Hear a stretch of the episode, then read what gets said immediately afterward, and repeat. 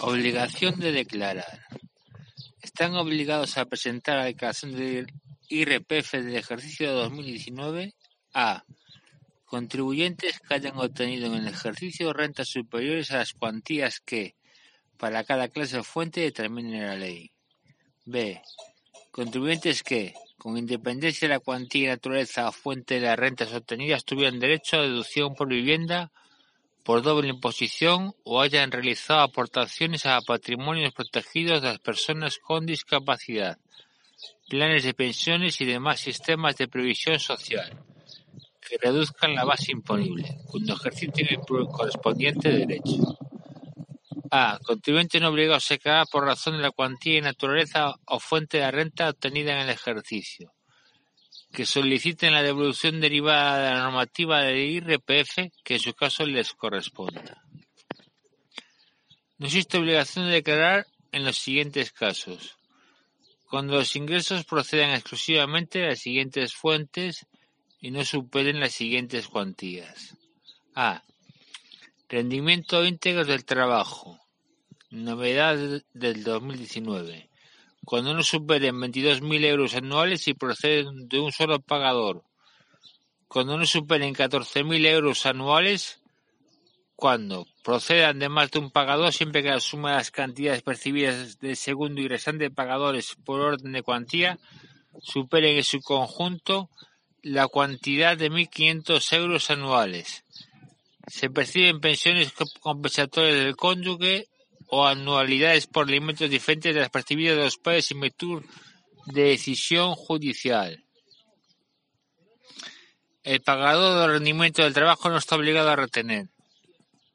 Los ingresos del trabajo están sujetos a, a tipos fijos de retención. B.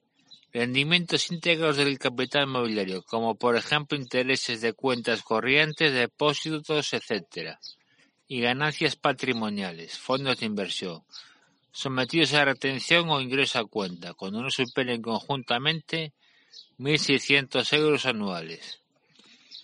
Desde el 1 del 1 de 2014 lo dispuesto en esta letra no será de aplicación respecto de las ganancias patrimoniales procedentes de transmisiones o reembolsos de acciones o participaciones de instituciones de inversión colectiva en las que la base de retención no proceda a determinarla por la cuantía a entregar en la base imponible. C. Rentas inmobiliarias imputadas, inmuebles no arrendados, rendimientos derivados de letras de tesoro y subvencionados por la adquisición de viviendas de protección oficial o de precio tasado y demás ganancias patrimoniales derivadas de ayudas públicas cuando no superen conjuntamente mil euros anuales. 2. Cuando tengan exclusivamente rendimientos íntegros del trabajo, de capital o de actividades económicas, así como las ganancias patrimoniales con un límite conjunto de mil euros anuales y pérdidas patrimoniales de cuantía inferior a 500 euros. Esta segunda regla no incluye imputación de rentas. Los límites del apartado segundo son independientes del apartado primero, actuando en todo caso como un criterio corrector del apartado primero para rentas de escasa cuantía. Si un contribuyente no está obligado a declarar de acuerdo con el apartado 1, tampoco lo estará por el apartado 2.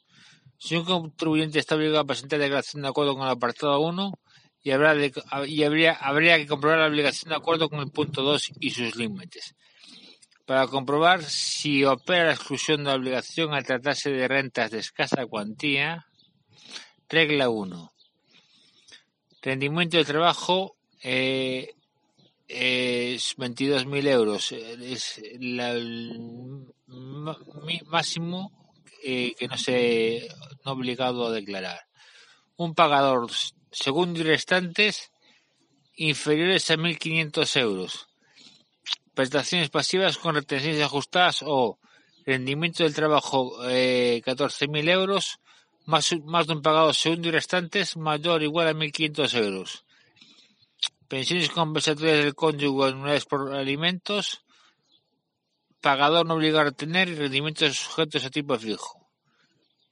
Esto es el rendimiento de capital inmobiliario, 1.600 euros, sujetos a retención. Esto es la regla 1. Igual que la imputación inmobiliaria, rendimiento de letras del tesoro, subvención adquisición, vivienda eh, eh, habitual o, o, precio tasado y demás ganancias patrimoniales derivadas de ayudas públicas, 1.000 euros. La regla 2 incluye rendimiento del trabajo, 1.000 euros, rendimiento del capital mobiliario inmobiliario, rendimiento de actividades económicas, ganancias sujetas o no a retención e ingreso a cuenta, 1.000 euros. Pérdidas patrimoniales cualquiera que sea su naturaleza, inferior a 500 euros. Obligación de declarar. En un contrato temporal la retención mínima es del dos por ciento, pues se calcula conforme al procedimiento general. No son rentas con tipo fijo de retención, por lo que el límite de la obligación de declarar son 22.000 euros. Pensiones de seguridad social, de jubilación y viudedad se considera un solo pagador. Capital mobiliario negativo. La normativa del IRPF no provee la posibilidad de compensar rendimientos íntegros positivos y negativos del capital mobiliario a efectos de la obligación de declarar. En consecuencia, solo se computarán para determinar si existe obligación de declarar rendimientos íntegros positivos. En el ámbito de la administración pública se consideran pagadores distintos cuando tienen distinta personalidad jurídica por lo que debe distinguirse entre la Administración General del Estado, las comunidades autónomas, las entidades locales y las entidades y entes públicos con personalidad jurídica propia. Así, el hecho de percibir retribuciones de dos ministerios distintos no se considera como dos pagadores. Obligación de declarar pensiones en el extranjero. Salvo que el convenio establezca otra cosa, normalmente las pensiones tributan en el país de residencia del perceptor salvo las de funcionarios, al no existir obligación de retener para el pagador el límite es de 14.000 euros.